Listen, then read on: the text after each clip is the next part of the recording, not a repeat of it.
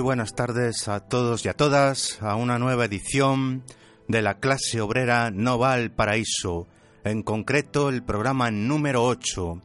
Aquí estamos de nuevo, eh, los de siempre, Winston, JM, el zorro a los mandos, totalmente concentrados en un día importante. Va a haber mucha pelea aquí hoy. Eso espera, dice Winston.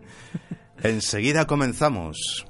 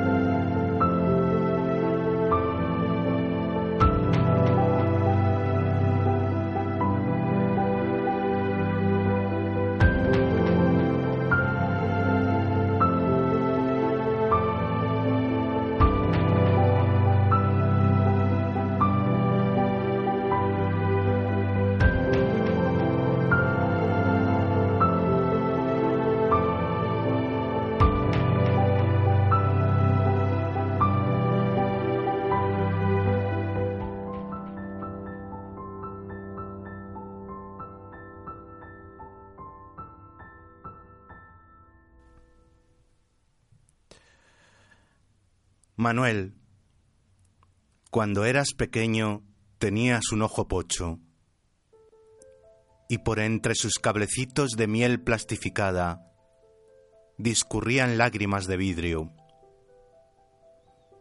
Lágrimas acallabas de asombro ante el mundo. Diminutas lágrimas, destellos de cuásar y exoplaneta cuando te asomabas por las ventanas de nuestra casa, te encogías como un conejito aterido al ver accidentales infanticidios en la lejanía. Mirabas con alas de pavor la poca amable niebla de los páramos y las paredes terrosas de una Castilla agonista. Y al fondo, pero que muy al fondo, las sombras de los baceos, aún diluidas en la arcilla, desnuda como estaba de cualquier insólita vida. Manuel, recuerdo que te asías con fuerza a nuestros brazos y con el dedito índice berreteabas y dibujabas sobre el cristal geometrías y signos gnósticos las propias de un iniciado en la trama de lo que no se ve. Manuel, cuando eras pequeño tenías un ojo pocho, aunque todo lo alcanzabas a ver con la meridiana claridad del niño que se amamanta de la luz que rige infinitos, de la antítesis de la ingobernable de la enaltecida amante de senos maternos, esos que sostienen nuestros cuerpos como un derrame de claridad asolada. Manuel, cuando eras pequeño tenías un ojo pocho y a través de él llorabas el porvenir del Tito. Conjugabas los verbos de un desierto de Judea cualquiera espantabas la angustia de mi alma de superí. Delimitabas sin saberlo las lindes de fantasía, el mundo del que proceden los niños como tú. Manuel, cuando eras pequeño, tenías un ojo pocho, pero tú ya no te acordarás, porque un tiempo de aleluyas te lo curó un tiempo que volverá para sacarte del trance de la memoria, un tiempo que regresará para devolverte las primeras palabras que pronunciaron tus labios, aún incipientes. Las imágenes primordiales que captarán tus ojos alabados. Remembranzas de un Dios de color verde. Manuel, cuando eras pequeño, tenías un ojo pocho y a través suyo se asomaban las materias invisibles. Los niños abandonados, las ansias de, justicia infantil, los fluidos y los armisticios que todos nosotros hemos deseado, las maldiciones generacionales, las pendencias de un renacuajo, creador de pompas de jabón e idólatra de dinosaurios. Tu gran anhelo de vivir, la vastedad de un, de un universo que no alcanzabas a comprender. Poema titulado Manuel, autor J. M. Gándara, aparecerá publicado en el próximo poemario que esperemos que salga en breves meses, titulado Amor inconcluso o la poliantea de los sentidos.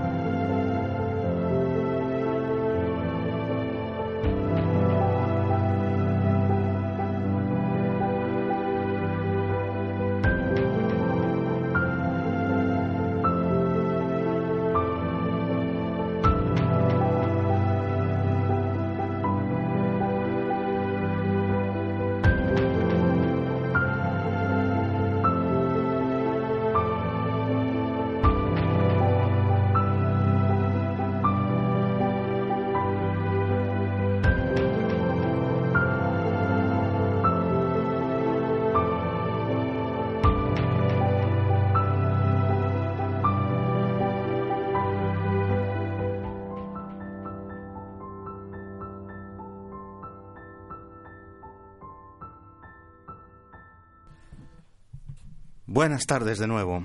Aquí estamos un sábado más. Winston. Hola, Jota. Buenas tardes. ¿Estás preparado para lo que se te viene encima? Hombre, ya verás, ya verás. Pero va a ser muy gordo lo que se te viene encima. Mm, no me subestimes. Porque hablar de Arthur Conan Doyle va a ser moco de pago para lo que te viene después. Bueno, Arthur Conan Doyle a mí me gusta.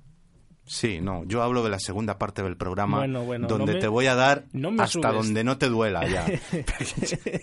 ya verás, ya. No me, no me subestimes, Jota, no me subestimes. No, ¿Qué tienes preparado? ¿Qué estás tramando para no hoy? lo sé, no lo sé. Yo aquí tengo un montón de libros como ladrillos que si hacen falta te los tiro a la cabeza. Y Pero tú si- pero si me vienes de memoria, no has traído ni un solo papel. Todo está aquí en mi mente Todo lo tienes en la cabeza. y no lo encontrarás en ningún sitio más que en mi mente. O sea, ahí tienes tus apuntes, Todo. tus recuerdos, todo. Todo. Como un disco duro. Sí. Bueno, yo ya es que tengo memoria, pero no tanta. O sea, tengo que...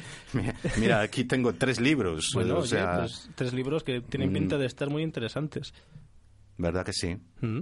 Uno de ellos De titulado... Arthur Conan Doyle, ¿no? Arthur Conan Doyle, que es el escritor del que queremos hablar hoy. Bueno, hablar, comentar, como la semana pasada cuando hablamos de Frank días. Kafka, pues eh, que yo dije que era un tema infinito, es imposible hablar de Frank Kafka. Ya.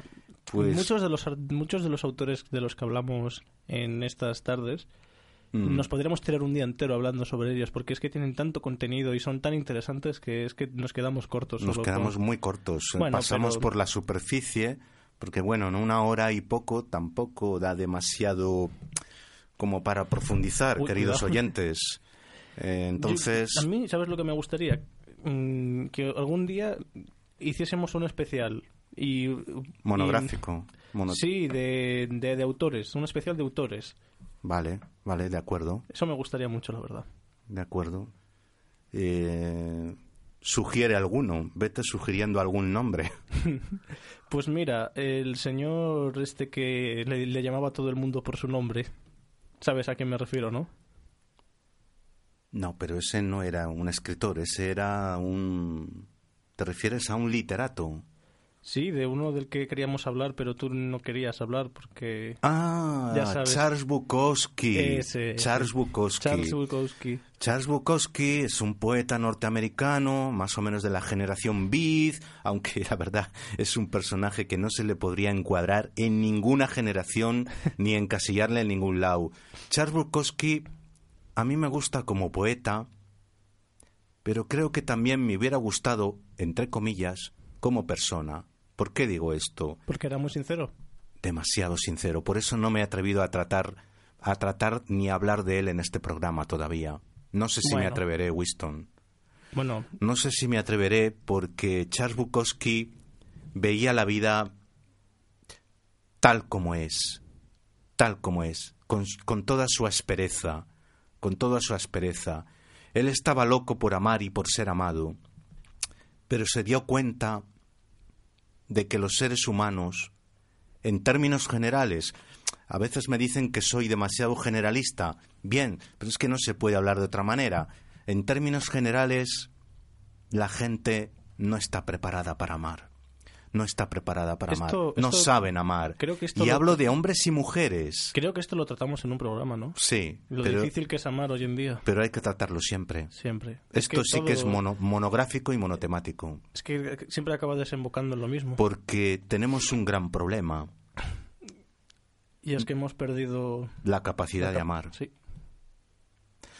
No nos enrollamos más, señores. Hoy hay que hablar de Sir Arthur Conan Doyle, Y su Sherlock gran personaje, Holmes- Sherlock Holmes. mm, eh, descubrir un poco quién era Sir Arthur Conan Doyle, porque hay facetas de su vida que son algo desconocidas. Por ejemplo, que era médico.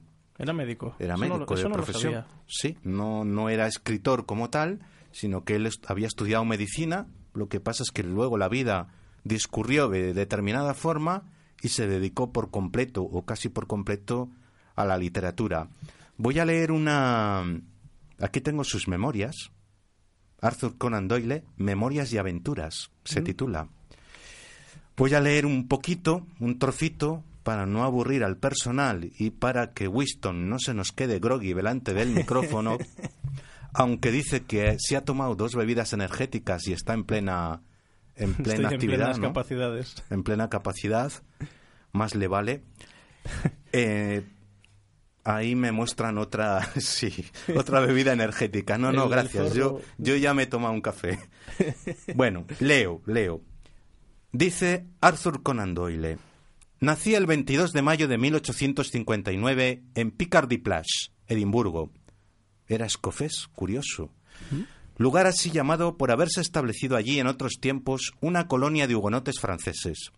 Cuando estos llegaron era un pueblo situado fuera de las murallas, pero en la actualidad se encuentra al final de Queen Street, calle colindante con Lake Wall, con Lake Wall. La última vez que visité el lugar parecía un tanto abandonado, pero en aquella época albergaba viviendas de categoría. Mi padre era el hijo menor de John Doyle, quien, con el seudónimo de H.B., alcanzó gran notoriedad en Londres entre 1825 y 1850 aproximadamente. Procedente de Dublín, había desembarcado en la capital británica hacia el año 1815. Esto es muy curioso. Fíjense, Arthur Conan Doyle no era inglés y además de no ser inglés, había nacido en Escocia, provenía de un padre irlandés. Es decir, qué mezcla, ¿no? Mm. Padre irlandés, él nace en Escocia. Sí, es Por- una mezcla un poco extraña, pero ¿Por bueno, qué digo esto? Para mm. que la gente se dé cuenta de que la nacionalidad es una cosa absurda es un concepto. y de que ninguna nacionalidad es superior a otra. Es completamente absurdo. Son mezclas, todos provenimos de otras partes. Si no es por parte de padre, de madre, de nacimiento. De todas ni, maneras, Ni vaya- siquiera era inglés. Vaya mezcla más rara que ha hecho por todo el Reino Unido, ¿verdad? Sí, ha ido Vaya haciendo mezcla- un peregrinaje. Sí, sí. Nace en un sitio, su padre viene de Irlanda, Sí, sí. Procedente de Dublín, dice aquí, había desembarcado en la capital británica hacia el año 1815. Creo que se le puede considerar el padre de la ca- caricatura amable, pues con anterioridad la sátira había tendido a representar de manera grosera y ridícula los rasgos del personaje caricaturizado. Tal fue, por ejemplo, la práctica habitual de Gilray y Rollamson. Mi abuelo era un caballero que dibujaba a caballeros para caballeros. Para él, la sátira residía en la agudeza de la caricatura más que en la deformación de los rostros. Esta idea nueva la han seguido la mayoría de los caricaturistas actuales. En aquellos días no había periódicos cómicos, y la historieta semanal de HB era litografiada y posteriormente distribuida. He oído decir que ejerció un gran influjo en la política y que tuvo grandes amigos entre los hombres más influyentes de su época. Lo recuerdo en su ancianidad como un hombre muy apuesto y muy digno, con esos rasgos anglo-irlandeses que caracterizaban al duque de Wellington. Murió en 1868. Bueno, estos son los primeros recuerdos de Arthur Conan Doyle, ¿no?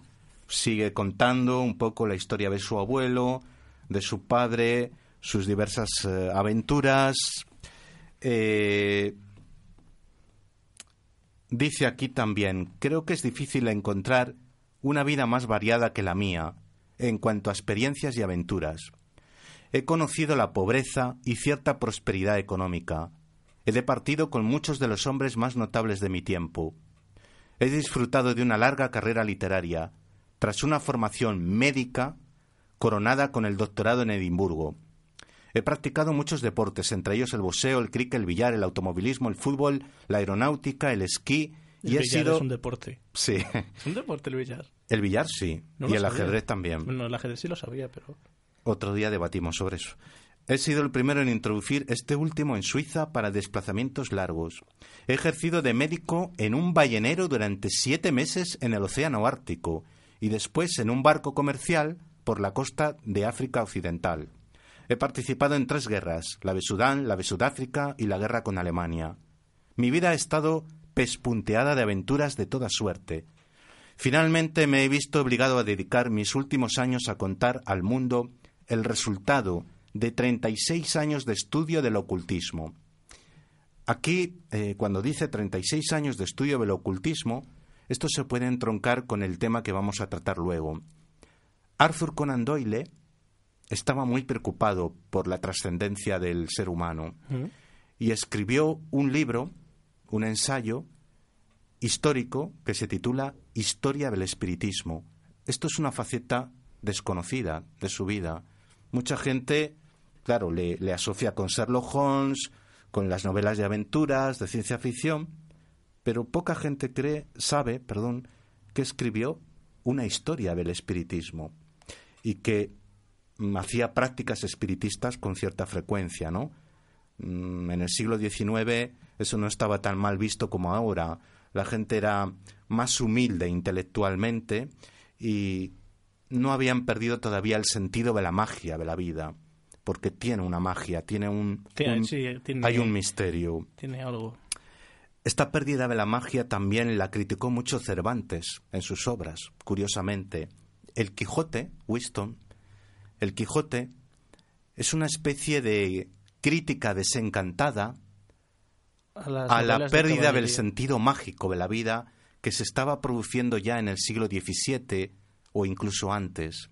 La gente solamente- había perdido el sentido del, del misterio de la Sí, vida. Lo solo- estaba perdiendo, lo estaba perdiendo. Solo hay que ver cómo era el personaje de- Del Quijote. Quijote y los Todavía creía en la magia y en los Sí. encantamientos. Es que me hace gracia porque... Sin embargo, todos los personajes Sí. de alrededor le decían, va, no seas Eres tonto, sí. hombre, estás loco. Sí, eso es lo que iba a, Claro. eso es lo que iba a ir yo ahora. Que un- el personaje del Quijote es muy interesante porque es como un niño en un mundo de adultos, ¿no? Es el único que le echó imaginación y con una armadura mal hecha y... Y además lo empleaba para qué? Con un afán de hacer el bien, claro. de hacer justicia, de crear otra sociedad diferente, que estuviera basada en valores, bueno, mágicos, como lo quieran llamar, pero también humanos, de justicia, de verdad, de, de vínculos, de Yo amor creo- entre las personas. Yo creo que, por ejemplo, la, la parte de los molinos es la que más, la que más deja en claro mm, ese, esa fantasía, ¿no? Por así decirlo. Sí, por es cómo, la más... por cómo le, él corría hacia los molinos y, y su, y su acompañante, no, no vaya, que esos son molinos. Y él con todo como diciendo que son gigantes. Todo al final desemboca en creer, ¿no? Exacto. En, en esa, en esa fe de niño de la imaginación, ¿no? Pero De- no te equivoques que tu papel de hoy es el de malo. Uy, yo soy, el, yo soy malísimo. Luego lo verán los oyentes. Yo soy un malísimo. Tu papel de hoy es el de malo. Sigo leyendo de la vida de, Ser- de Conan Doyle, perdón. Finalmente me he visto obligado a dedicar, ah bueno, esto ya lo había leído, a fin de hacer mm, 36 años de estudio del ocultismo, a fin de hacerle ver la trascendental importancia de esta cuestión. Trascendental importancia, decía Conan Doyle.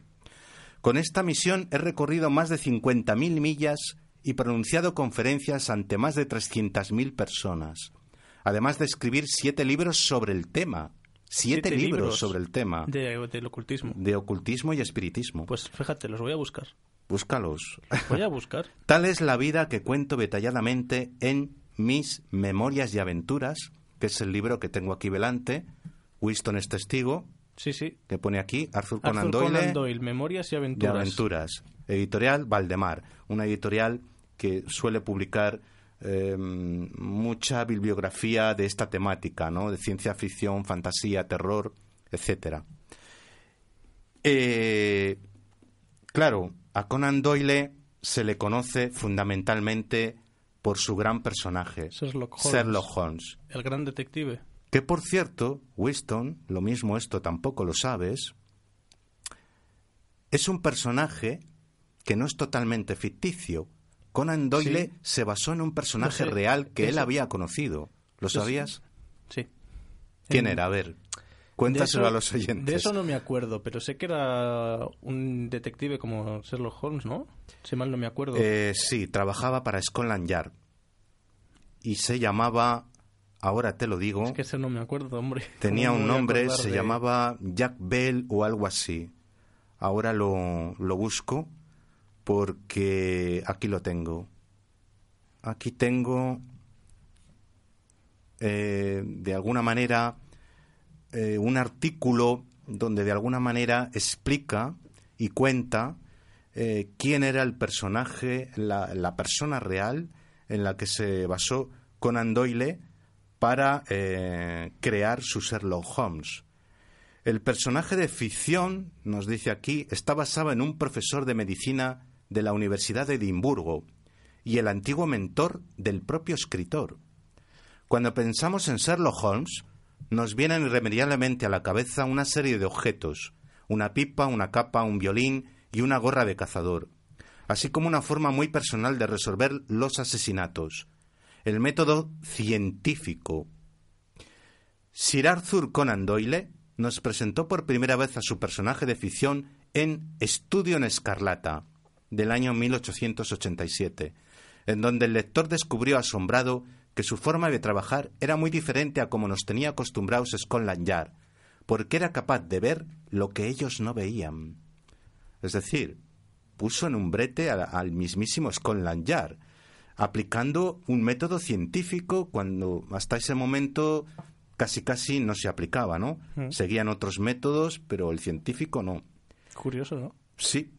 Históricamente, Holmes nació en la época victoriana, un periodo muy interesante desde el punto de vista de la ciencia.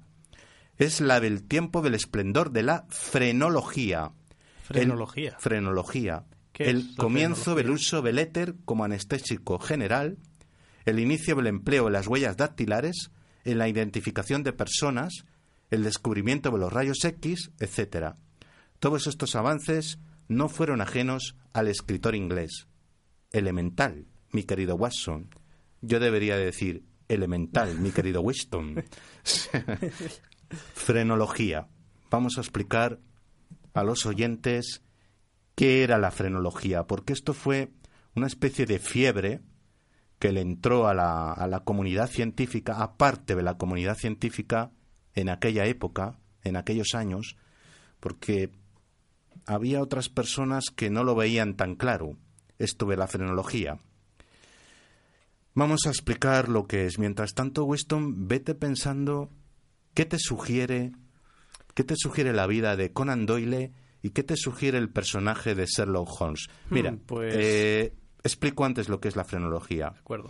La frenología es una antigua teoría pseudocientífica por eso había una parte, a una parte de la comunidad científica que no les convencía, sin ninguna validez en la actualidad, que afirmaba la posible determinación del carácter y los rasgos de la personalidad, así como las tendencias criminales, basándose en la forma del cráneo. Ah, eso es... ¿Te suena ahora, no? Sí, sí, sí, ya sé lo que es, sí, sí, sí. Pues en la época... no sabía que se llamaba así. Frenología, sí. Sí, sabía que era... Eh, habrás visto algunos grabados antiguos sí, que tienen... Que tiene la, eh, un cráneo dividido en diferentes partes. Sí, se lo medían con, con, Medido, con, una, con un gancho, sí, ¿no? Se le medía... Sí, una especie de compás. Una especie de compás, se le, se le medía, las, se le medía el cráneo y depende de las... Dependiendo de la forma, las medidas, que fuera más ancho o más estrecho podías tener más puntos para ser un asesino o menos. Sí, sí, sí, sí, sí, lo he escuchado, sí.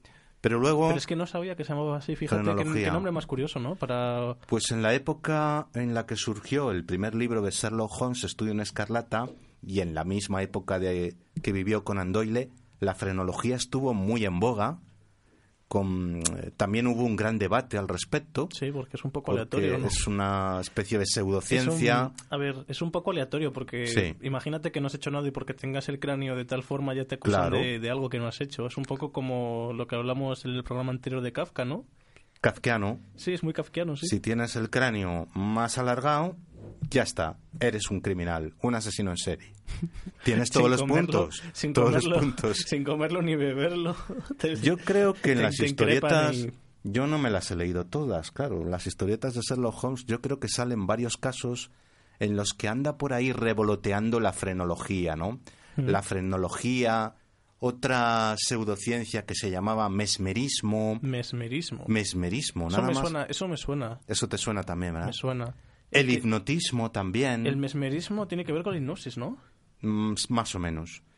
Y Sherlock Holmes es un personaje que, aunque aplicaba el método científico en sus investigaciones, es un personaje ciertamente espirituoso, ¿no? Extraño, misterioso. Es decir, eh, también tiene en cuenta otros factores a la hora de investigar los asesinatos. No solamente huellas dactilares, eh, que el posible asesino tenga coartada o no la tenga, sino que indagaba un poco en la mente de, los, de las personas. ¿no? Esto es como también eh, el, el, detective de Agatha Christie y Poirot, ¿no? Muy parecidos entre ellos dos. Sí. Hércules Poirot. Son investigadores que tienen en cuenta todos los factores de la porque que se dan en la condición humana. Sí, porque, por ejemplo, Poirot yo he visto muchos de sus episodios, hicieron una serie, Sí. y me- pareció curioso que se preguntase, ¿y, y por qué esta persona haría X? O, Claro. Yo me quedé a cuadros porque digo, wow, y, por- y Se preguntan, se bueno, preguntan algo más eh, que... ¿Quién puede ser el autor de este crimen? Vamos a ver, no solamente que tenga una motivación o una coartada detrás, sino vamos a, a escudriñar la posibilidad en la que menos nos fijaríamos, Sí, sí. a la que menos importancia curioso. veríamos, porque quizás ahí esté la clave, ahí esté la clave, ¿no? De un crimen. Sí, sí, eso es lo que más me, me fascina, ¿no? Porque el- es tan enrevesado, ¿verdad? Que a veces dices, ¿cómo no me he podido dar cuenta? es que el ser humano es enrevesado. Entonces, autores como Agatha Christie o Conan Doyle percibieron eso desde un principio. Eran grandes conocedores Es de la condición humana. Es- estos dos detectives son un buen ejemplo de ello, ¿no? Sí, para Winston, para escribir, ya sea narrativa o incluso poesía, Mm. como el poema que yo propio que he leído antes, hay que tener una especie de bagaje vital y ser conocedores de, del entramado de la vida, del entramado de la condición humana, porque si no conoces eso, te vas a estrellar contra y, contra un muro y vas a escribir cosas superficiales que no van a interesar a nadie. Siempre hay que ir un paso más allá. Mm. Y autores como estos siempre daban un paso para más allá. Por eso han permanecido en el tiempo y, y son universales, ¿no? Porque escudriñaban hasta el último rincón de la oscuridad y de la conciencia humana lo que decíamos la semana pasada, cuando hablábamos de la violencia, somos seres oscuros, también luminosos, pero hay una parte oscura que no ha sido demasiado transitada todavía, Y cuando se ha transitado ha sido con resultados no muy, desastrosos, ¿no? no muy buenos. Bueno, autores como Conan Doyle, como Charles Dickens, como muchos otros, han transitado esa parte oscura de la conciencia humana. Claro, pero no todo el mundo está preparado para ello. Mm. Bueno, hay que tener un mínimo de perspicacia, de intuición, de inteligencia Claro, y no tener miedo, no tener miedo a nuestra eso- parte eso- oscura. Eso es clave. El crimen es la parte oscura del ser humano. ¿Por qué alguien comete un crimen, un asesinato, una violación, un no sé? ¿Qué es lo que le lleva hasta ahí? Bien, Conan Doyle, a través de Sherlock Holmes y de otros personajes, indagó Dentro en de, ese esa, mundo. de- de esa psique oscura, ¿no? qué lleva a un ser humano a cometer un crimen, cómo luego casi nunca se suele hacer responsable de él, porque esa es otra parte de la condición humana, cómo mm, hacemos verdaderas barbaridades, pero luego no nos queremos hacer responsables. Nos, nos desentendemos, pero claro, nos es que desentendemos. es difícil admitir mm, que has hecho algo mal, ¿no? Por así decirlo. Eh, na- Bueno. na- nadie que haya matado a nadie va a decir, sí, fui yo. Hola, soy, fue, soy. Estoy fui yo". orgulloso, ¿no? Sí, mira, pues voy a poner como ejemplo eh, los, los juicios de, de después de la Segunda Guerra Mundial, que no me Mm. sale el nombre. Nuremberg. Nuremberg, el- el- los juicios de Nuremberg. Señor tal, ¿ha matado usted a tantas personas? Yo No. solo seguía órdenes. Ese fue Adolf Eichmann. Sí, yo solo Adolf seguía órdenes. Sí. Eso es un claro ejemplo de, de lo que estamos hablando ahora. Sí, la mayor parte de esos personajes se desentendieron de sus crímenes. ¿no? Ellos pensaban que estaban haciendo lo correcto, incluso eh, un criminal tiende a justificar su crimen. Entonces, claro, para desenredar ese enredo hace falta un Sherlock Holmes, hace falta un Poirot, Hace falta... hace falta un Pepe Carballo. Porque si no, no hay manera de desender- desenredarlo. Desenredar. Perdón. Eh, claro, los seres humanos no tenemos una sola cara, ni dos. Tenemos es que muchísimas. tenemos varias. Y, dependiendo de lo que queramos tapar, o Utilizamos... sonsacar, o... eh, el personaje de Sherlock Holmes era muy hábil a la hora de sonsacar a los, al resto de personajes de la trama y ir mm, tomando los hilos de la trama hasta llegar al, al punto Al punto clave, ¿no? al punto clave, ¿no? Al, al, al cenit del, del caso, desentrañarlo y descubrir al asesino o asesinos. Eh, a ti el personaje de Sherlock Holmes, ¿qué es lo que te ha Lo que me transmite, lo que te ha transmitido? pues me transmite... eh, mm, ¿Cuál es la palabra que estoy buscando? Mm, seguridad. Me transmite seguridad, ¿Te fiarías de él? sí, sin ninguna duda. Una, una persona que es capaz de caminar por la psique tan oscura del ser humano y, y seguir, por así decirlo, en el camino luminoso de la vida, se merece un aplauso, por lo menos. Curiosamente, además, siempre llevaba un escudero, a Watson, Watson, sí, señor. y era médico. Esto, nada de esto es casualidad, ¿eh? Nada de esto es casualidad. Llevaba un escudero llamado Watson y que era médico. Es decir, formaban una pareja perfecta. Por un lado, la intuición, la perspicacia, la sutilidad de Sherlock Holmes y por otro lado, el pragmatismo, el método científico, el realismo De Watson. de Watson. Eran como Don Quijote y Sancho, pero transpolados a la era victoriana inglesa con Sherlock Holmes y Watson. La pareja perfecta. Sí. El idealista, Y el el intuitivo con el realista y el pragmático. Curioso, ¿no? Yo creo que tú y yo nos parecemos también a esos personajes, ¿eh? Mm, Dice que no, no, no. no sé, no sé. Eso se verá ahora en la segunda parte de... Yo me pido el personaje del idealista y, yo tú el el del realista. y el materialista y el pragmático. Uy, uy, uy. No te gusta. pues, ¿qué más podemos contar de Conan Doyle? Mm, pues a mí me, me- me ha sorprendido mucho porque no, no, conocía, no conocía eso. De su lado del ocultismo, la verdad es que me ha llamado Ah. mucho la atención. El tema que habla, del que hablaremos después. Sí, porque es que la verdad es que no tenía ni idea de que había escrito siete, eran, eran siete, ¿no? Sí, siete, Siete libros, libros. sobre el tema, en- entre ellos la historia del espiritismo. Eh, no es el único autor que eh, se ve mm, alcanzado e interesado por este tema.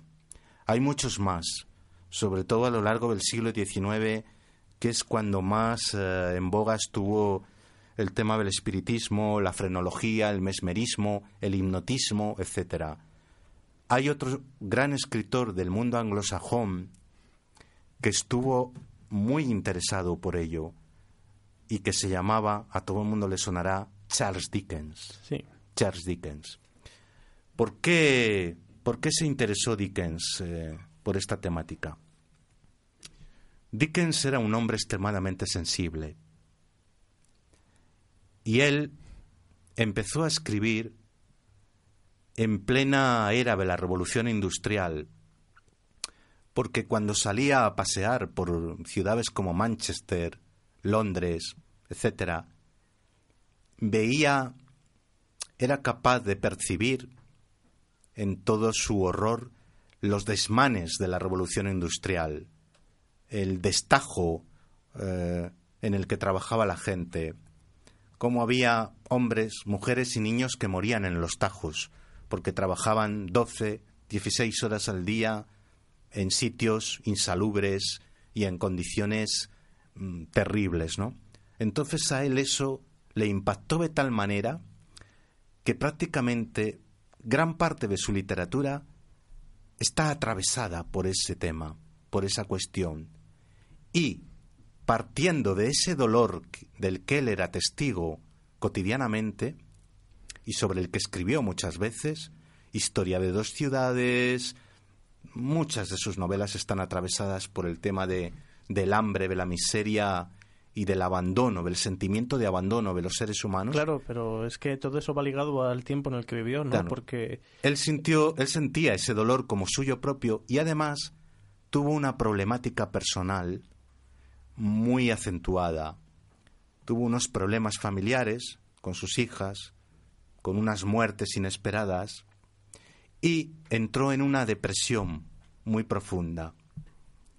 Su depresión fue tan fuerte que él eh, salía por determinados barrios de Londres a pasear solo a altas horas de la madrugada para ver si le mataban. Uf, hostia. Buscando una especie de suicidio inducido, ¿no? Sí, algo así como... No lo consiguió por suerte para la humanidad, pero, pero curioso, es curioso... ¿no? que cuando lo buscas Claro. no lo encuentras. Sí. Cuando menos te lo esperas. Sí, él salía Curioso. por barrios que sabía que eran especialmente conflictivos de Londres.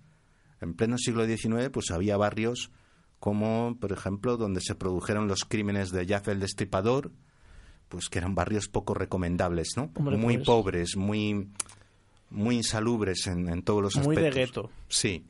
Entonces él era conocedor de ello y se iba por allí a dar una vuelta a ver si le quitaban del medio. No lo consiguió, se, se volvía a casa Indignado. eh, indemne, pero mm, bueno, vería lo que vería, imagínate. Pero claro, se le juntaron muchos factores de dolor que le llevaron a plantearse cuestiones más allá de la vida material. Y luego voy a contar cómo yo también he llegado a eso, a través de una serie de, de puntos, de hitos en la vida de una persona que te van acercando más a ese mundo, ¿no? Porque en un principio todos somos incrédulos, todos, pero Siempre hay las circunstancias de la vida te pueden llevar hacia un lado o hacia otro. Creo que, bueno, llevamos, ¿cuánto rato? Llevamos casi tres cuartos de hora hablando. Sí, un sí, poco de música zorro. eh, Y pasamos al debate. pasamos al debate otro día. Seguiremos hablando, se lo prometemos, Sir Arthur Conan Doyle. Seguiremos hablando de usted, de Sherlock Holmes, de Watson, de todas sus aventuras, historietas. Necesitamos un poco de música, beber agua y a continuación el debate sobre el espiritismo. Mm. ¿Estás preparado, Winston? Sí, ¿Seguro? sí. Estoy listo. Yo que tú... Bueno, música. Uy, uy, uy.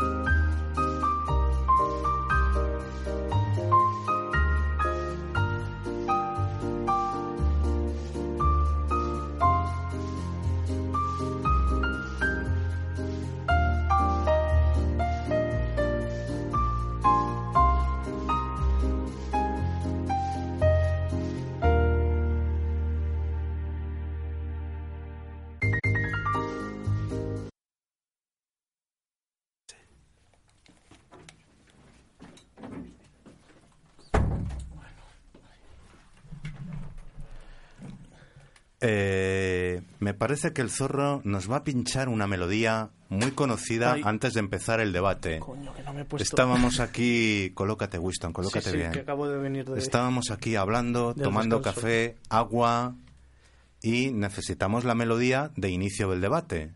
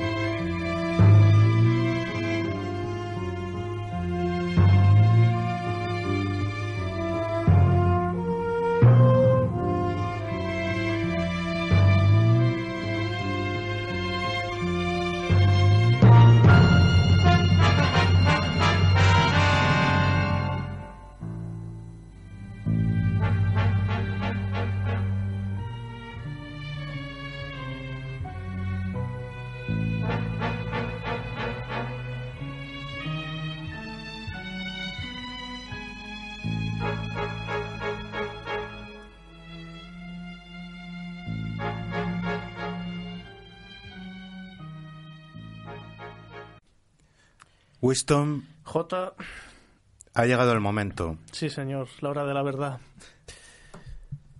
Yo Me ha creo... gustado, me ha gustado la música que has ¿Te ha puesto de gustado la melodía? Me ha gustado, sí. Bueno, el próximo día hay más.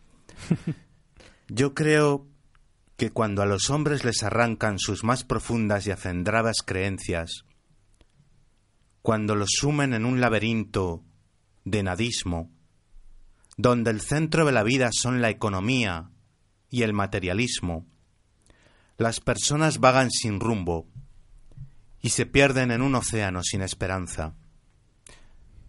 Y las personas sin esperanza son fácilmente manipulables, diría Michelende en su libro La historia interminable. Declaraciones de JM hace unas horas para calentar el ambiente de este debate. ¿Qué te parece? Pues muy cierto. Lo he calentado bien, ¿eh? Has, has empezado fuerte, ¿eh? ¿De dónde viene el espiritismo? Voy a hacer una pequeña introducción Vale. antes de que empieces a largar por tu boca, que te veo venir. Para, para todavía. Sí, sí, sí. Eh, el espiritismo es una doctrina, una filosofía más que una doctrina, una forma de entender el mundo y de entender al hombre, eh, que fue inventada prácticamente, inventada, por un señor francés que se llamaba Alan Kardec. Alan Kardec. Eh, voy a leer algo referente a este señor. Durante el mes de marzo de 1846, en la casa que un tal Beckman ocupaba en Hillsville, no muy lejos de Nueva York, sonaron unos estruendosos golpes, cuya causa nadie acertó a adivinar. Tan molestos e insistentes llegaron a ser tales golpes que Beckham se vio obligado a desalojar la vivienda, que permaneció desocupada por espacio de unos seis meses. Transcurrido este tiempo, ocupó la casa la familia del metodista John Fox, pero apenas habían pasado tres meses cuando se reprodujeron los temibles golpes.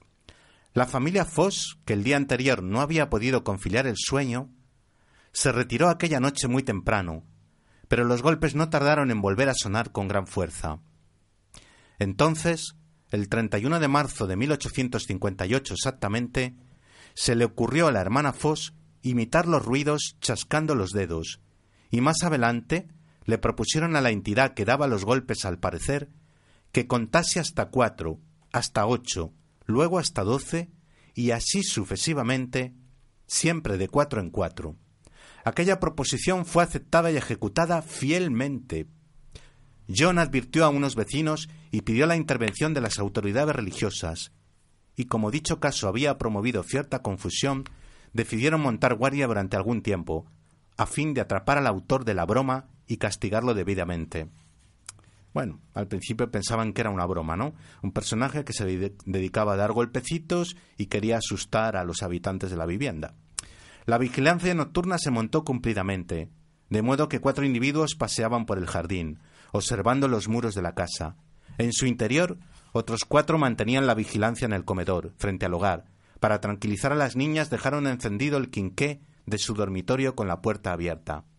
Una noche, a no tardar mucho, los golpes propinados muy cerca de donde ellas dormían las despertaron.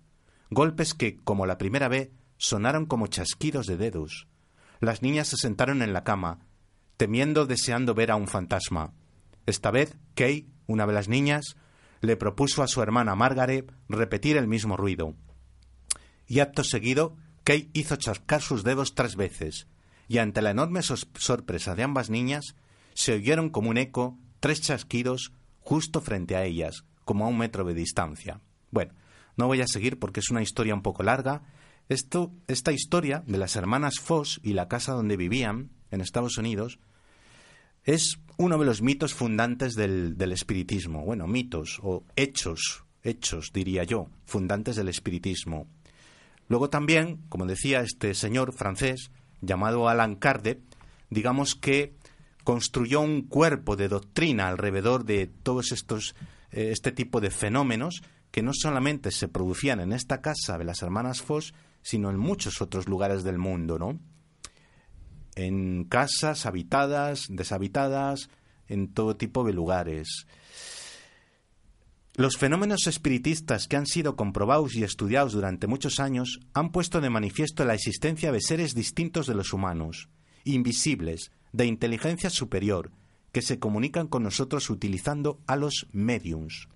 Esos seres se designan a sí mismos espíritus, habiendo pertenecido al menos algunos a personas que han vivido en el planeta Tierra.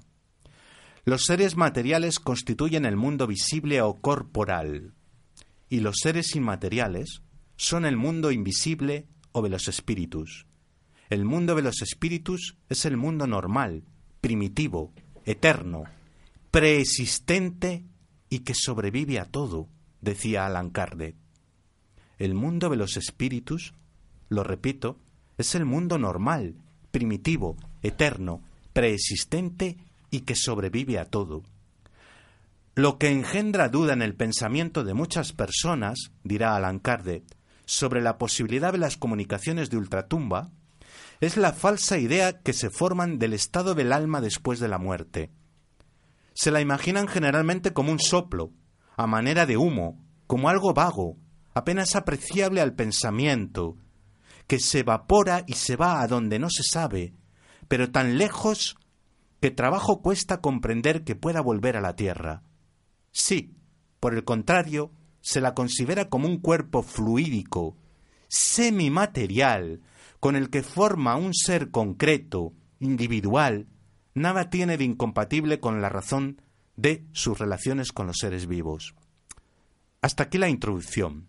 Y ahora voy a presentar mis argumentos de por qué creo en estas cosas, Winston. Vale. Enseguida te doy la palabra, ¿eh? Aguanta sí, un sí, poco. yo aguanto, yo aguanto, tú tranquilo. Puedes ir mm, indicando a los oyentes cómo se titula el libro que tengo aquí, Ostras, que delante de, de mis narices. El espiritismo, de Alan Kardec. Vale. Bueno, presento mi argumentación y luego tú contraargumentas lo que quieras. A lo largo de los años, a lo largo del tiempo de mi vida, me fui dando cuenta de una cosa. ¿Cómo podría explicarlo? Se me fueron cayendo varios mitos, mitos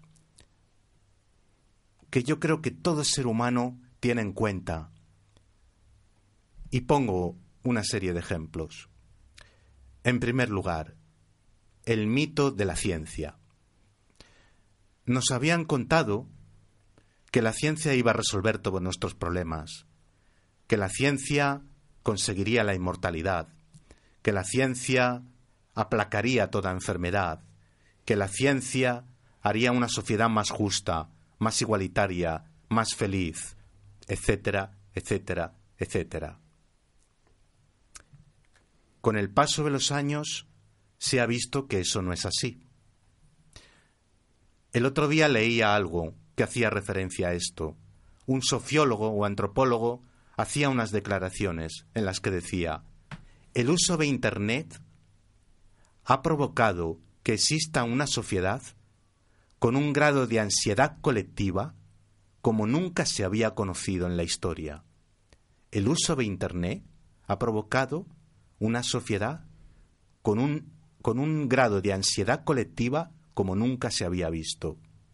La tecnología, la ciencia, ha ayudado, claro, pero también nos ha puesto cadenas. Primer mito que se me cayó, Wisdom. Segundo mito que se, me, que se me cayó a lo largo de los años. La democracia. El igualitarismo democrático. Las democracias liberales. Las urnas. Las elecciones. Se ha acabado viendo, los hechos demuestran que las injusticias y las desigualdades siguen ahí, siguen ahí pueden fluctuar más hacia arriba, más hacia abajo. Es verdad que no es lo mismo el 2020 que el 1825 en una ciudad como Valladolid. Es verdad que hace 100 años la gente moría de cólera y de tifus y ahora no. Es verdad que el nivel de vida o el nivel material ha cambiado. Pero las desigualdades de fondo siguen ahí siguen ahí. No se ven tanto. Se corre un, un tupido velo para esconderlo. Pero esas desigualdades, esas clases sociales, persisten, persisten. Por tanto, democracia igual a igualdad y a Estado de Derecho se ha demostrado que es falso. Segundo mito que se me cayó. Tercer mito, y esto, esto puede que provoque un poco de polémica y que rasque un poco, pero no importa. La idea que yo tenía de la mujer. La idea que yo tenía de la mujer. ¿Qué idea tenía de la mujer? Idealizada. Idealizada. Porque los hombres eh, identificamos a la mujer con nuestra madre. Por tanto, al género femenino le idealizamos le deificamos, creemos que es algo seráfico, impoluto, limpio, angelical, que nunca va a provocar dolor, que nunca van a ejercer injusticia.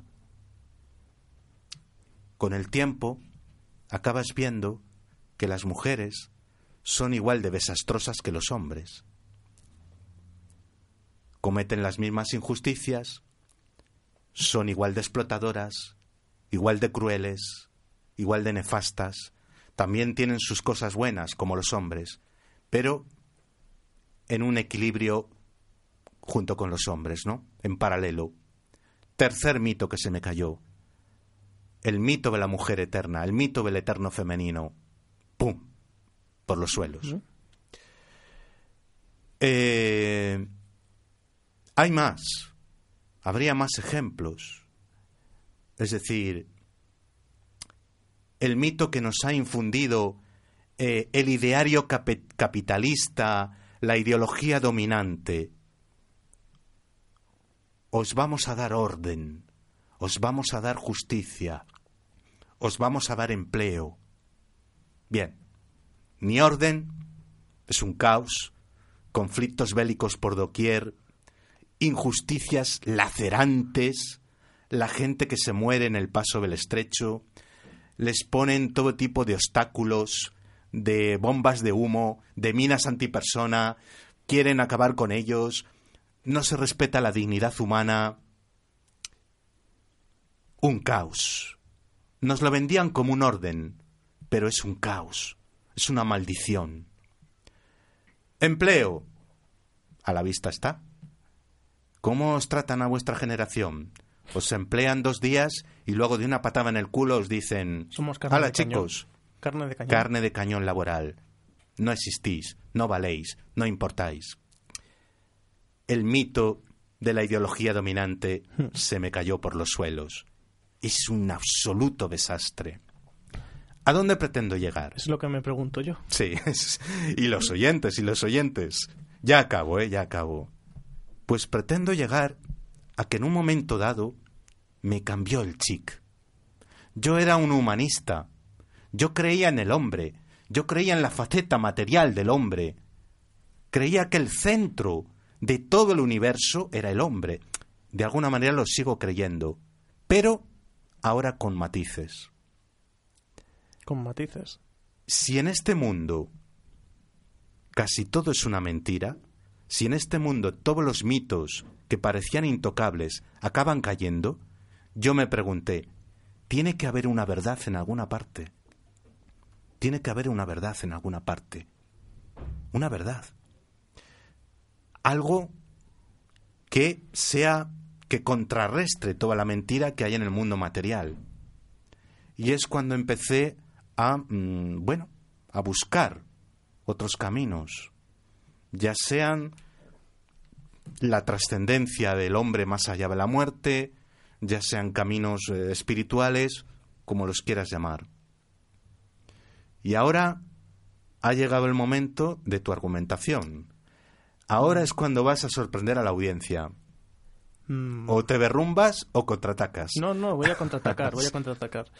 O sea, tu punto a favor sobre todas estas cosas del espiritismo, Tiene que haber una verdad en alguna parte. Eso es- pero no eso está es aquí. tu- No está aquí. eso es tu punto, ¿no? Sí.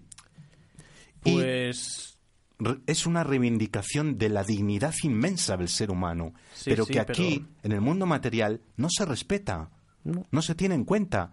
Por lo tanto, es que algo cosa- falla. Es una cosa curiosa.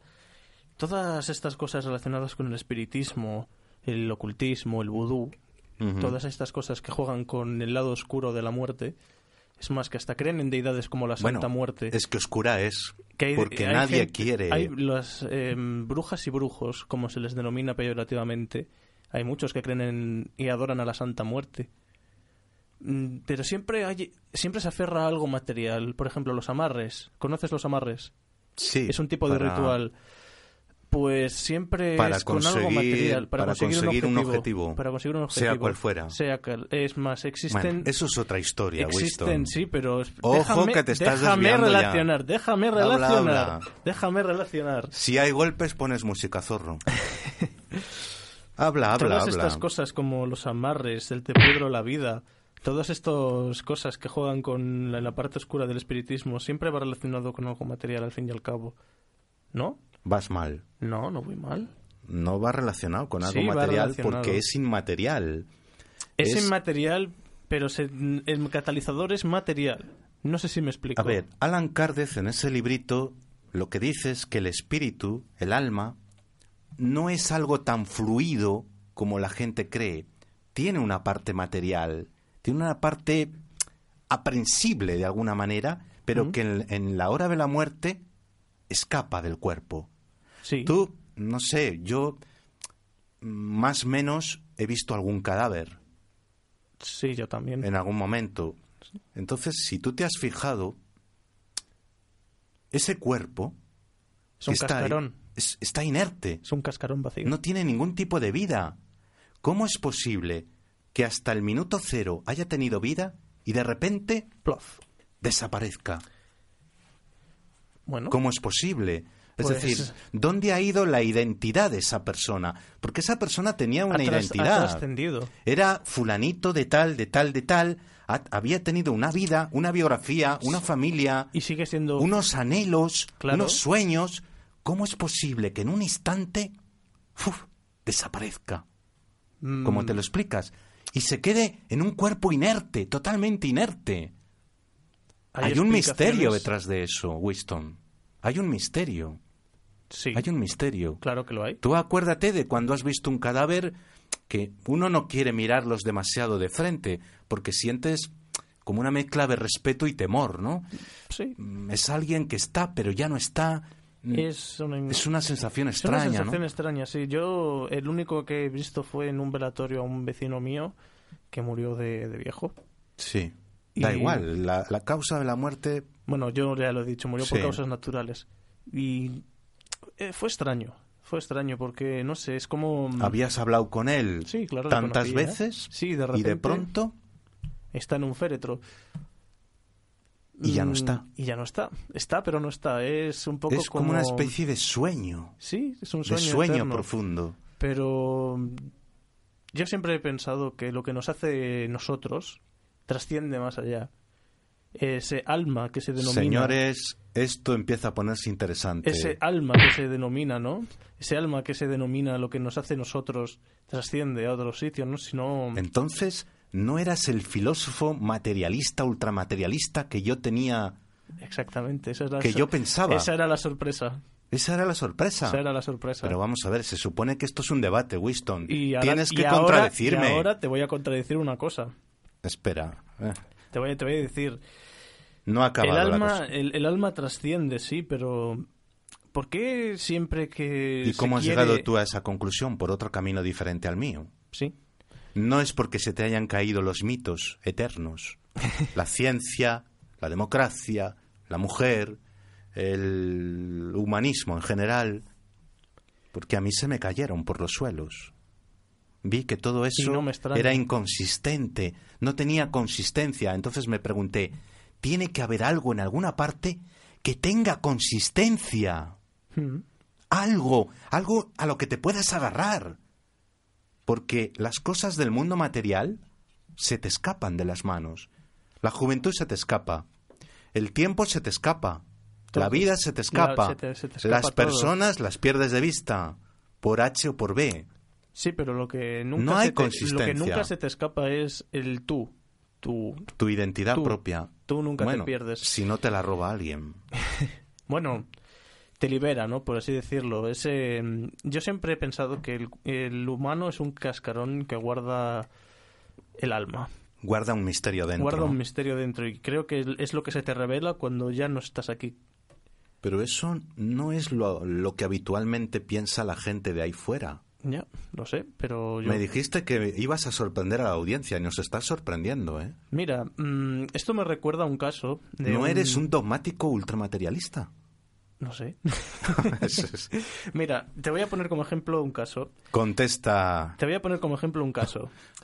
Un, en una mina en Estados Unidos, ahora mismo creo que era por Texas, hay un, un canal de un, de un chico que se dedica a explorar esos sitios que están abandonados y olvidados de, la- de todo el mundo. Sí. Fue a una mina que era especial porque todos los registros eran muy antiguos y ya nadie había entrado ahí desde hace mi- décadas, y por, por decir poco décadas. Y ocurrieron sucesos extraños.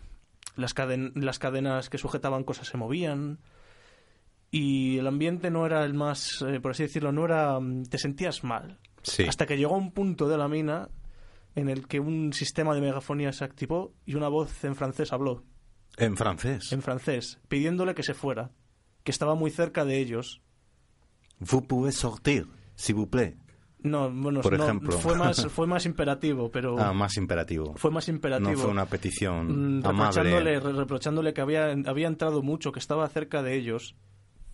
Si- Ya, ya, le querían alma- expulsar del si- recinto de si- alguna manera. Si eh, lo que, lo que nuestro cascarón guarda mm, se, también se puede aferrar a cosas materiales, ¿no? En Este es un buen ejemplo. Estamos aferrados. Estamos aferrados. El mundo material es un catalizador del alma. Eso es lo que yo creo. Buena frase, acabas de descubrir. Sí, señor. Son Es decir, que el mundo material no hay por qué despreciarlo totalmente sino que es un medio Es un que de momento nos sustenta hacia otro lugar más espiritual. Más espiritual. Y, por ejemplo, con lo que decía al principio, todas estas cosas del vudú, todas estas cosas de, mm, de brujería. Bueno, el vudú es que es otra historia. Es otra Winston. historia, pero Eso es una especie ligado, de está esclavitud. ligado. Está Mm, ligado. sí. Está ligado. Les dan un- un mejunje, les dan un producto a beber y eso anula su conciencia y les pueden no esclavizar. tienes, mm, son como muertos vivientes. Pero eso No- lo no ves aquí qué, fuera, en España, qué. ves muchos zombies y mucha gente zombificada. Sí, pero- Y no, no vienen de Haití, precisamente. Eso Pero- lo tienes en todos los lados. Sí, pero el vudú no solo consiste en eso. No es simplemente Ya, crear zombies. más es muchos- complejo, es más más complejo. complejo. Hasta tiene deidades, como ya he dicho, la Santa Muerte Sí. o el Barón Samedi. Es una especie de sincretismo entre el cristianismo y el pagani- cierto paganismo. Más Cierto o menos, paganismo. porque se juega, Mezclan varios se juega dioses. con- se, se juega también con lo Se- que tenemos dentro, porque al fin y al cabo lo que se busca es una influencia dentro de nuestro cascarón, ¿no? Si no porque un amarre, por ejemplo, de amor hace o pretende hacer que dos personas se repudien o se amen. Si no, no existiría un, un hechizo, por así llamarlo, un ritual que se llama te pudro la vida. Sí, sí.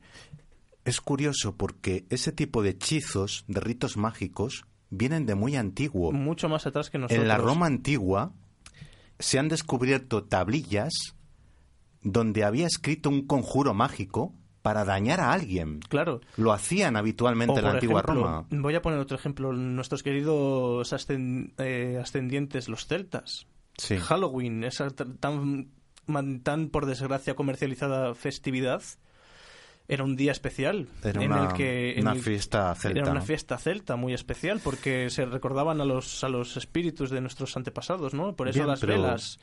Pero bueno, yo no soy un fan de Halloween precisamente, pero eh, la argumentación que yo intento presentar hoy ah, más allá, va más allá del espiritismo propiamente, es decir, y es que tenemos que volver a nuestras creencias más ancestrales. Una sociedad que no cree en nada, Es una sociedad un poco vacía. salvo en, el, en la próxima hora, lo que va a hacer dentro de un par de horas, es una sociedad que no se sustenta sobre ninguna base. Es decir, está en el aire, está flotando, es completamente inconsistente y por lo tanto se puede desmoronar en cualquier momento. De hecho, muchas veces estamos de acuerdo en que vivimos un momento histórico de desmoronamiento generalizado de la sociedad, de las personas, de las relaciones afectivas, mm, de todo. ¿Por qué? Porque no estamos enraizados en nada. Hmm. Un árbol, para sostenerse, necesita Unas- echar raíces. Y ahora no las hay. Mm, Las creo- creencias son nuestras raíces. El, el creer que la vida trasciende más allá de la muerte es echar raíces. Sí. Es, mira, voy a, voy a. no es una voy a, ingenuidad. voy a argumentar en contra de eso. Vaya, ¿para qué habrá hablado? Mm, Argumenta. Hoy en día todavía se sigue, se sigue echando raíces en ese sentido, ¿no? Pero no de la forma ma- más, correcta. Porque ¿cuántos, cu- ¿cuántas veces me, me he paseado yo por, por estos barrios y he visto a, personas diciendo, ay, sí, la fe cristiana, ese, el paraíso? Eh, Pensándolo un poco también es echar raíces, pero mm, no, a mi punto de vista no de las más bonitas, porque siempre he pensado que Dios es un amante exigente. Un amante exigente. Claro, Dios es un amante exigente, no puedes, no puedes eh, insultar, no puedes pensar cosas malas, siempre tienes que ser bueno, es un amante exigente. Bueno, pero también misericordioso, dicen los teólogos. Sí, sí, es sí, decir, eh, pero si sigue sus normas. exigente, pero si sigue sus, sus normas. es un amante Bien, pero no creo que sea un tipo dogmático. Bueno, yo lo pongo como ejemplo. Es una forma de echar esas Mm. raíces, no, no muy, no muy acertada, la verdad. Una cosa son las iglesias y las doctrinas, y otra cosa diferente es Dios, el alma, el espíritu, la espiritualidad. A eso iba a ir. Yo creo que, es que no es lo estas otras cosas Es que es a lo que iba a ir, pero más estás no son, no son dogmáticas de vocación, Ya. son sugieren al ser humano un camino a seguir. Sí, pero no imponen, no obligan. Eh, los dogmas ya es una cierta imposición. ¿No crees? Mm. Yo entiendo que eso lo rechace la gente. Lo entiendo. Y aquí vamos a intentar traer al arzobispo de Valladolid un día, a ver si se atreve a venir eh, a este estudio, a este humilde estudio, para hablar sobre esas cuestiones, ¿no? ¿Qué papel tienen las iglesias y qué papel sobre todo han tenido en que la gente deje de creer en todas estas cuestiones, en que se aleje de su parte espiritual, que es alienarse, alejarse de sí mismo. Mm, hombre, todo depende del enfoque, porque si... mm, yo estoy de acuerdo en eso, en el que se ha alejado bastante el, el aspecto espiritual dentro de, de nosotros, ¿no? Pero hay formas y formas de verlo, porque una, una cosa es que tú investigues por tu cuenta y te des- y descubras todo esto de forma correcta a que te impongan, entre comillas, esa religión, ¿no? Como que te, te pone unos, unos baremos por donde ir, ¿no? Mm. No es lo mismo. No me extraña que se haya generado ese repudio, porque si todo se resume en unos baremos, ¿a, a- a quién le gustaría eso, verdad?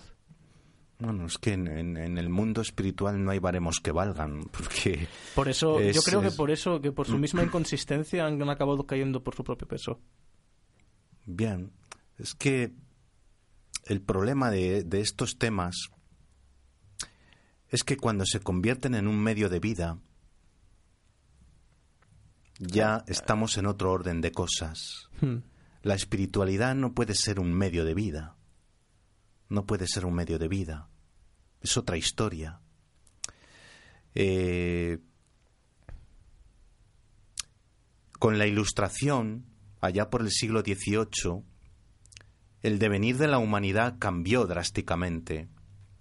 Lo que comentábamos antes sobre el Quijote, ¿Mm? etcétera, Sí, se perdió Eh, esa magia, ¿no? Ese... el mundo se desencantó, nos decía Cervantes en el Quijote. El mundo se desencantó, Pero de un literalmente. golpe, de un golpe se desencantó. Bueno, poco a poco, a lo largo de las décadas, de Pero, unos cuantos años, pero fueron llegó, perdiendo las personas en Sí, general fue- el sentido mágico de la vida. El sentido mágico. ¿Qué es el amor sino magia?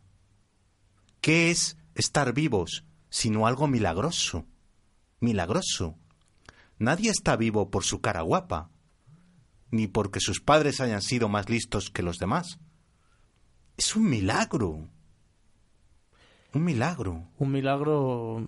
Nadie lo ha Mm. explicado. eh, no sé. Mucha carambola de la naturaleza tiene que ser la aparición del hombre sobre la tierra. Mucha carambola tiene que ser. ¿Cómo apareció el hombre? ¿Cómo apareció el hombre? Por ejemplo, yo para argumentar también a favor de, de la parte espiritual del ser humano, suelo acudir muchas veces al hombre de Atapuerca ¿Mm? esos que vivieron Sí, ahí al norte de la provincia de Burgos, Sí, sí. hace muchos mm, cientos de miles de años. Bueno, pero es que esto, Eh, esto del espiritismo siempre ha estado presente, ¿no?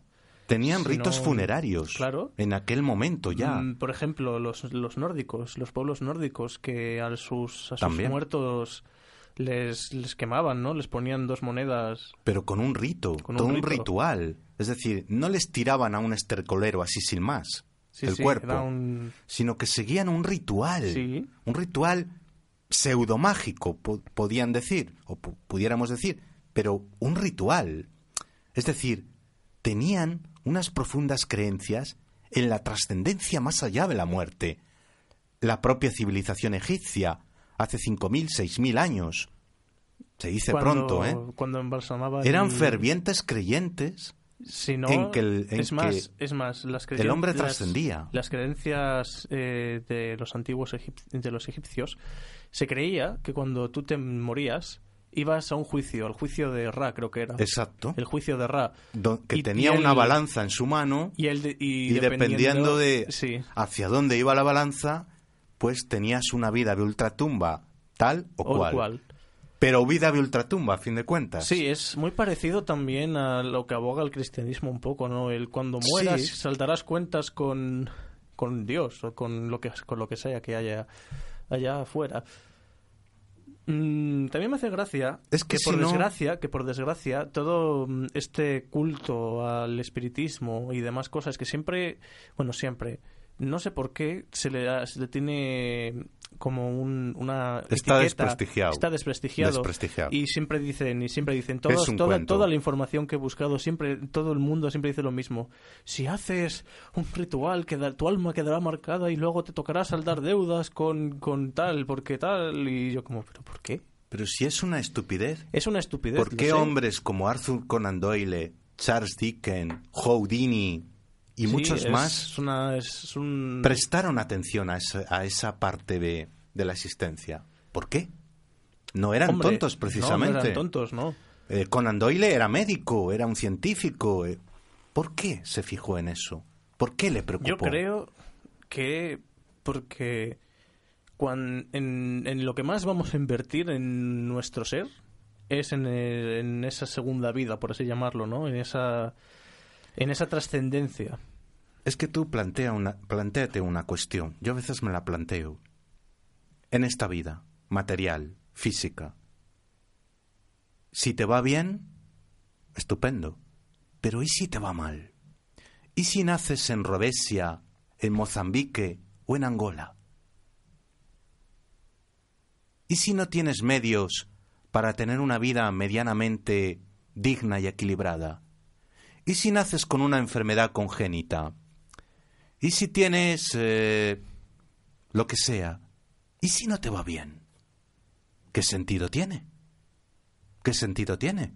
Porque si te va bien, comprendo que te aferres a la vida material y digas que lo demás es una estupidez, claro, por la cuenta que te trae. No vaya a ser que lo que venga después, como lo desconoces, pero ¿y si no te va bien?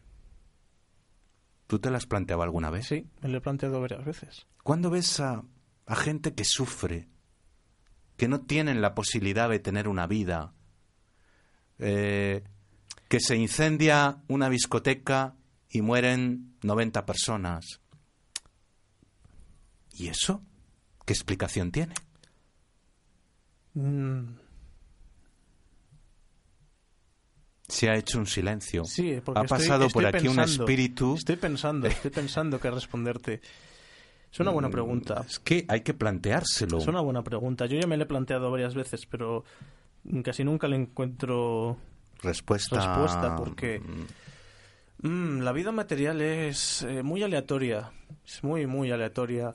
Mm, ¿Quién dice que en, en dos días tú vas a una discoteca y se incendia y mueres?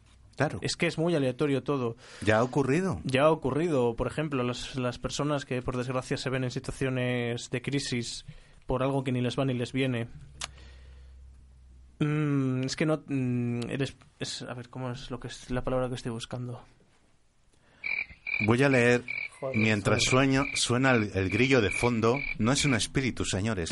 es un grillo que ha puesto zorro. nuestro técnico. El zorro que es un capullo. Mientras vas pensando, Winston, en lo que quieres decir, voy a leer una eh, un texto extraído del libro de los espíritus de Alan Kardec, que tengo aquí delante, y habla, habla del espíritu y materia.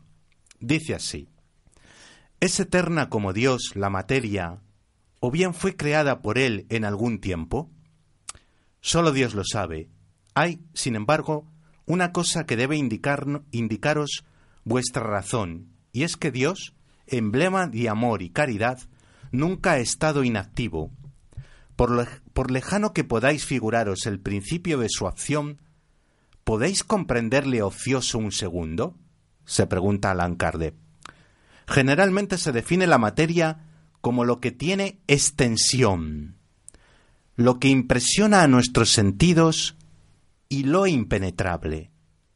¿Son exactas estas definiciones? Desde vuestro punto de vista son exactas, porque habláis únicamente respecto de lo que conocéis, pero la materia existe en estados que os son desconocidos. Puede ser, por ejemplo, tan etérea y sutil que ninguna impresión produzca en vuestros sentidos, y sin embargo, siempre continúa siendo materia, aunque no lo sería para vosotros. ¿Qué definición podéis dar de la materia? La materia es el lazo que sujeta al espíritu, es el instrumento que emplea y sobre el cual ejerce al mismo tiempo su acción. Es un poco lo que decías tú, ¿no?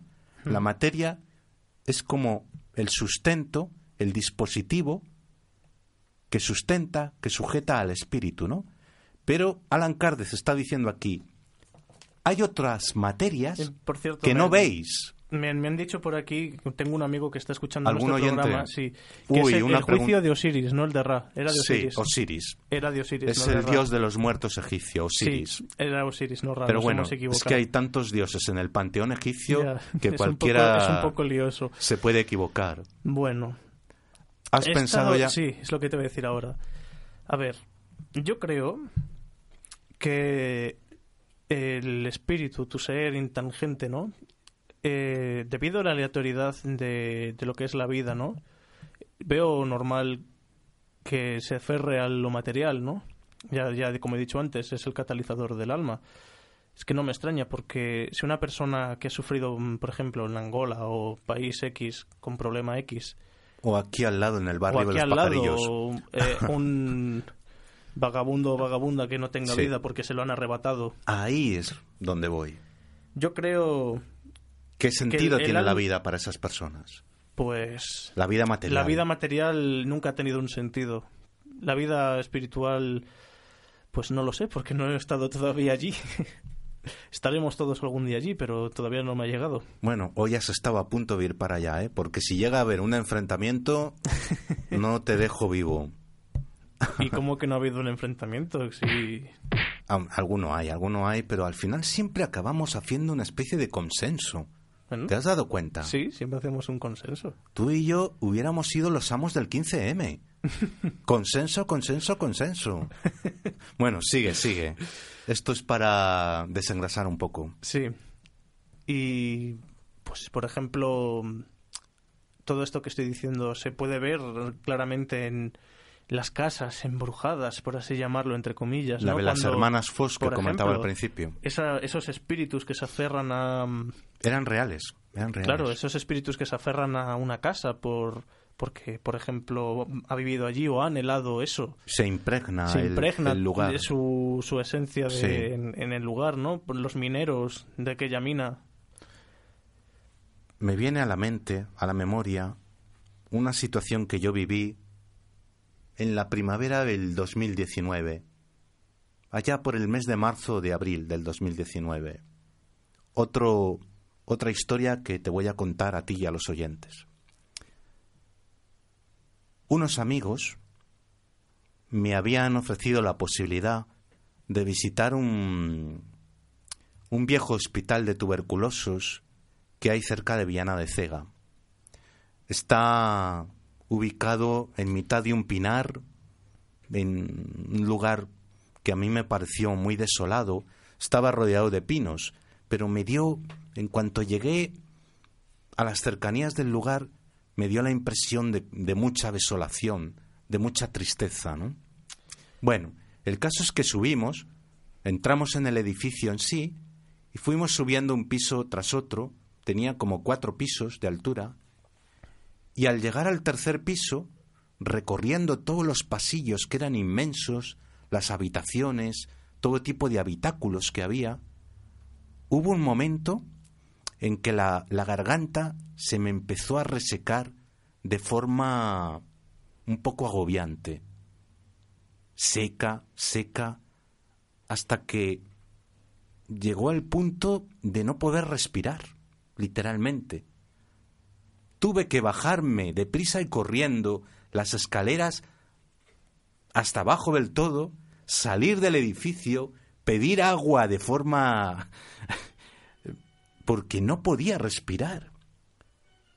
Claro, ¿cuál es la cuestión? Yo estaba condicionado porque sabía que ese edificio había sido un hospital, un antiguo hospital de tuberculosos, o es que aquel lugar estaba impregnado de algo negativo. Claro, ten en cuenta, mm, cuando tú trasciendes, eh, tus sentimientos estoy convencido de que siguen estando allí, porque si no, ¿por qué cuando visitamos sitios en los que han ocurrido otras ciudades nos sentimos mal? O sentimos que es que el ambiente nos está diciendo a gritos... Una energía negativa. Una energía, claro. Sobre todo en un sitio en el que ha visto muerte, la muerte y dolor, enfermedad. La muerte en su, más, en su máximo apogeo y esplendor, ¿no? la tuberculosis no dio flojo, precisamente. O un centro de concentración, un campo de concentración. De También. Eso, esos sitios en los que han, pasado horrores, la gente que ha estado allí ha pasado horrores y que estoy convencido de que han, se han quedado allí solamente por el lazo que les une, por desgracia, el lazo negativo que les une. Mm, no me extraña que ese amasijo de, de almas perdidas al fin y al cabo te, te, acaben echando, ¿no? Porque... Sí, bueno, a mí no me echaron como tal, pero... están... Pero sentí el agobio que debieron de sentir ellos. La sequedad de garganta, es que yo... el ahogamiento. Estas cosas yo las tengo mucho respeto porque mm, no, no, no, no, siento correcto perturbar a lo que ya no, ya no existe, ¿no? Pero de ahí podemos concluir que si en esos sitios uno se siente mal, es que las personas que estuvieron ahí en su momento desprendían una energía.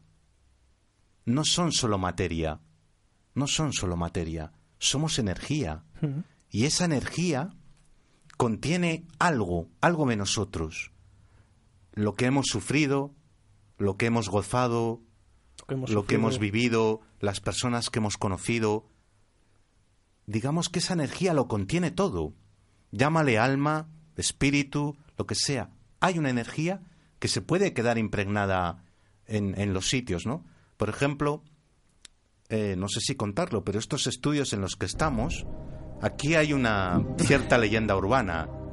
Sí, Winston se ríe, pero es verdad. Sí. Aquí eh, alguien nos ha contado que cuando esto este edificio lo ocupaba otra actividad diferente, creo que era un supermercado. Sí. Pues eh, mm, en cierta parte de ese supermercado, de ese local. No, no, fue más fue después del Fue después del supermercado. Fue cuando la Joza estaba empezando. Sí, pues había unas escaleras mecánicas o de, caracol, de caracol, donde apareció una persona ahorcada y además no debía de ser una persona de mucha edad. Claro, aquí hay, a partir de ahí se ha desarrollado una leyenda urbana que el alma de aquella persona sigue pululando por estos por estos estudios, por este local, ¿no? Bueno, no lo sabemos. Nosotros no lo hemos visto de momento, ¿verdad, Winston? espero no verlo. ¿No quieres? no. Bueno, pero... Es un tema que no me gusta jugar mucho con él.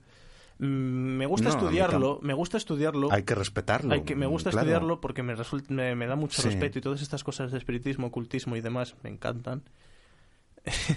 me encantan.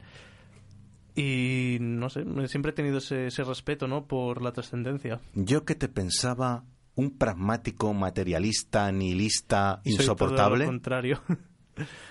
Eh, un poco de música zorro porque ya llevamos, son las 20 horas, 5 minutos y después de la música... Nos despedimos. Eh, mm, sacamos las conclusiones que podamos sacar.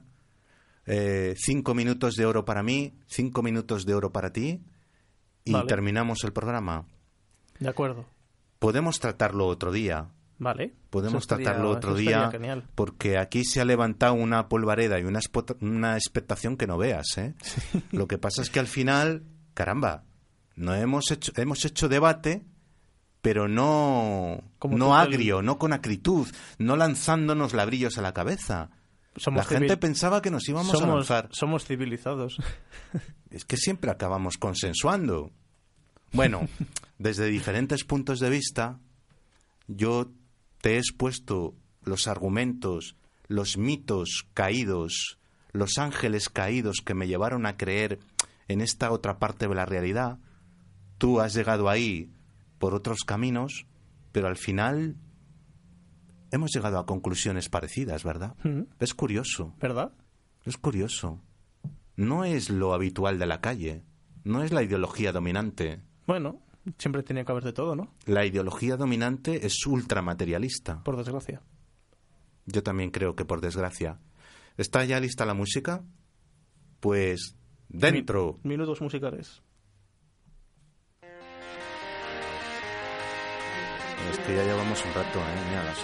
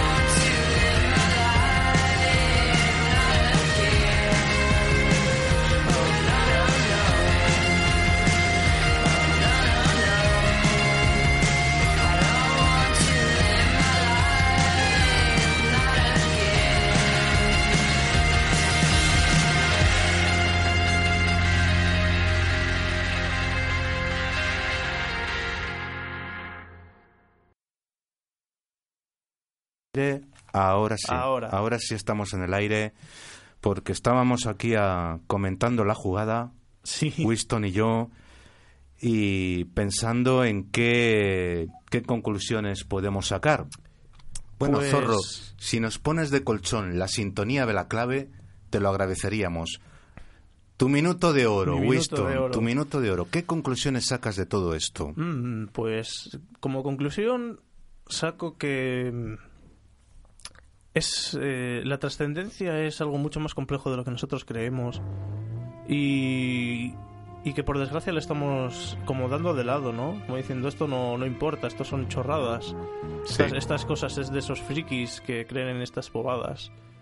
Pero luego todo el mundo pasa por el mismo por el mismo cadalso y Mm, y ya sé a qué te refieres. todo el mundo pasa por el mismo cadalso y y bueno al final siempre te vas a dar con el canto de de lo que es en verdad no Con la piedra de Con la toque, piedra de- con la madre del cordero. sí exactamente Que Tú es el pillado- momento de la has- muerte. tú me has pillado el punto Sí. y cuando llega ese momento nadie se quiere ir Nadie, porque estamos Hmm. tan tan metidos en, en mis En- cosas, En, en, la mi varaunda de la vida cotidiana. Sí, exactamente. Esa es mi conclusión. Esto me recuerda a lo que me decía una de mis abuelas. Tenía casi 90 años y me decía que no quería morirse. No, yo no quiero morirme, niño. Eh, que no, que no me apetece, que yo soy muy vitalista y aquí estoy muy bien y me agarro a esto y me agarro a mi cocido y a- me agarro a mi lechazo y tal y cual. Y yo me reía, ¿no? Y decía, sí, sí, sí, abuela, sí, sí, yo te entiendo, no quieres morirte. Yo tampoco, bueno, quizás un poco más que tú, pero tampoco. Eh, Claro, ¿por qué quería yo tratar el tema del espiritismo y de la trascendencia más allá de la muerte? Porque creo que a partir de la Ilustración, que era un movimiento cultural, filosófico y político muy importante, no le resto importancia, trajeron muy buenas cosas a la humanidad, la Revolución Francesa, la filosofía materialista, poner al hombre en el centro del universo, en el centro de la vida. Claro, trajeron cosas importantes, pero también tenía otra cara de la moneda la ilustración, y era apartarnos del sentido trascendente de la vida.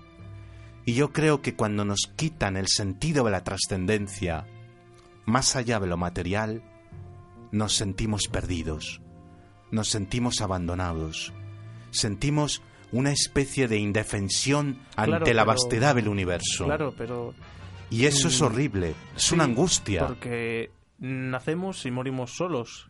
Sí, y pero- la soledad es un sentimiento muy negro. Nadie quiere estar solo y cuando te das cuenta de que Muy eres fastidiado tú, por no eres- emplear otra palabra. Eres tú, con- eres tú contra todo el universo, te, Claro. te- te abruma. Y te haces las grandes preguntas. ¿Qué hago yo aquí? ¿Por ¿Qué qué? sentido tiene mi vida con mi nombre y apellidos? ¿Valgo? ¿Mi vida vale? ¿Mi vida es importante para el universo y para los demás? Señores, señoras oyentes, quédense con esto. Sin trascendencia, la vida material No vale nada. parece que carece de sentido. Hasta la próxima semana, Cinco minutos de reflexión. cinco minutos de reflexión, que es mi lema, y de reflexión profunda, porque hoy ha sido un ha programa sido- intenso y Sí, profundo. muy- No nos hemos pegado ladrillazos, ha habido matices, pero también ha habido debate. Sí. Acuérdense, si hay reflexión, si hay filosofía, si hay profundización, la vida es mejor, va, acabará siendo mejor. Hasta la semana que viene.